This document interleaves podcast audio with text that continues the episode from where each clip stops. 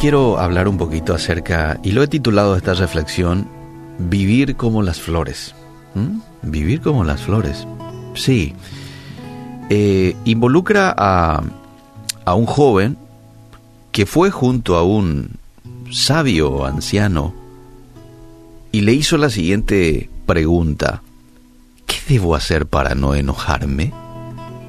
Algunas personas hablan demasiado, otras son ignorantes, algunas son indiferentes. ¿Y sabe qué? Siento odio por aquellas que son mentirosas y sufro con aquellas que calumnian. Y le miró el anciano y después de guardar un poquito de silencio le dijo, pues vive como las flores.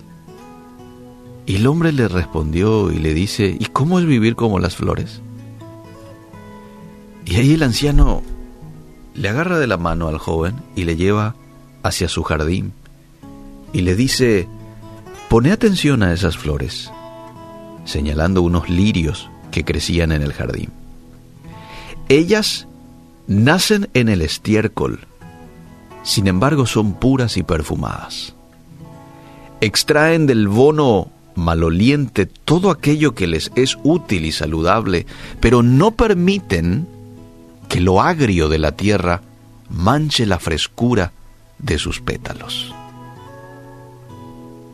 Y siguió el, el hombre sabio diciéndole a este joven, es justo angustiarse con las propias culpas, pero no es sabio permitir que los vicios de los demás te incomoden. Los defectos de ellos son de ellos, no son tuyos. Y si no son tuyos, no hay motivo para molestarse. ¿Mm? Ejercita pues la virtud de rechazar todo el mal que viene desde afuera y vos perfumá la vida de los demás haciendo el bien. Esto es vivir como las flores, concluyó el anciano. ¡Wow! Qué gran enseñanza no solamente para ese joven, para cada uno de nosotros, ¿verdad? Porque siempre hay gente que de pronto quiere lastimarte o quiere ensuciarte, o muchos de ellos no es que quieran lastimarte o ensuciarte, pero es todo lo que pueden dar, ¿verdad? De hecho, no le vamos a caer bien a todos nunca. Hay un refrán que dice, no vamos a hacer pepitas de oro para, para todos, ¿verdad? Hasta Jesús, fíjate vos, Jesús, el Hijo de Dios, que no tuvo pecado, tuvo sus oposiciones y tuvo sus enemigos gratis. ¿Y cómo le hacían la vida imposible en ocasiones a Jesús, verdad?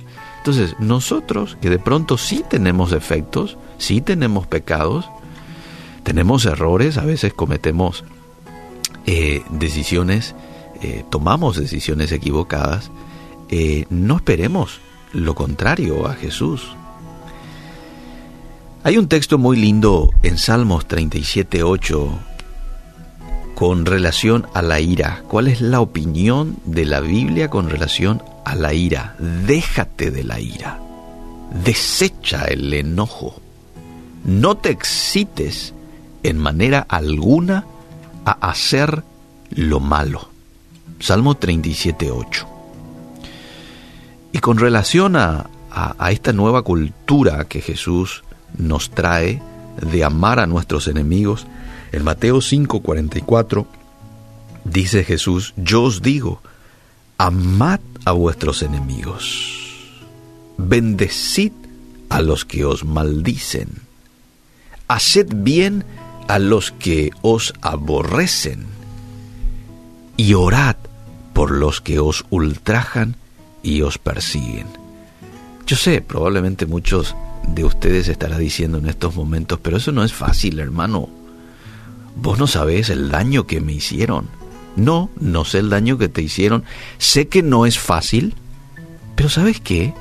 No estamos solos en este proceso de cumplir esta nueva cultura traída del cielo a cada uno de nosotros. La cultura eh, de Jesús. ¿Mm? No estamos solos, el Espíritu Santo está con nosotros. Y a medida que nosotros dobleguemos nuestros deseos por cumplir los deseos de Él, A medida que nosotros eh, menguemos para que Jesús crezca en nosotros, así como dijo el apóstol Juan, es necesario que yo mengüe para que Él crezca, ¿verdad? Entonces, a medida que eso hagamos, es cuando el Espíritu Santo va a ir poniendo esa capacidad que hoy vos decís no la tengo, pero de aquí a un poquito de tiempo lo vas a tener, lo vas a tener. No mires desde la perspectiva humana. Si miras desde la perspectiva humana esto es muy difícil, pero miremos desde la perspectiva espiritual. ¿Y por qué no?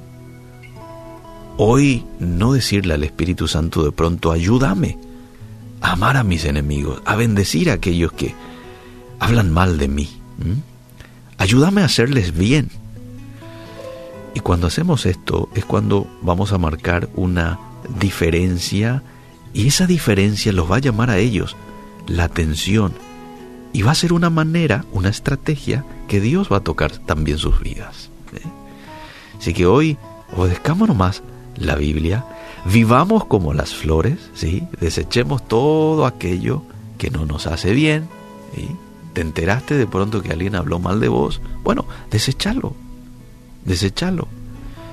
Ten empatía, reconoce que probablemente ese es el problema de esa persona. Bueno, de pronto si fallaste y diste ocasión para que esa persona hable mal de vos y trata de solucionar con la ayuda de nuestro Dios, ¿verdad? Pero si no diste ocasión y esa persona habló nomás mal de vos, y perdona. Decirle a Dios, te entrego esta situación. Me duele, pero te entrego a ti. Que Dios nos ayude en este proceso de perfección. Gracias Señor por tu palabra que hoy una vez más nos desafía a ser más parecidos a ti. Tú nos has dejado mucho ejemplo de cómo tratar con nuestros enemigos. Ayúdanos a poder imitarte en todo. En el nombre de Jesús. Amén y amén.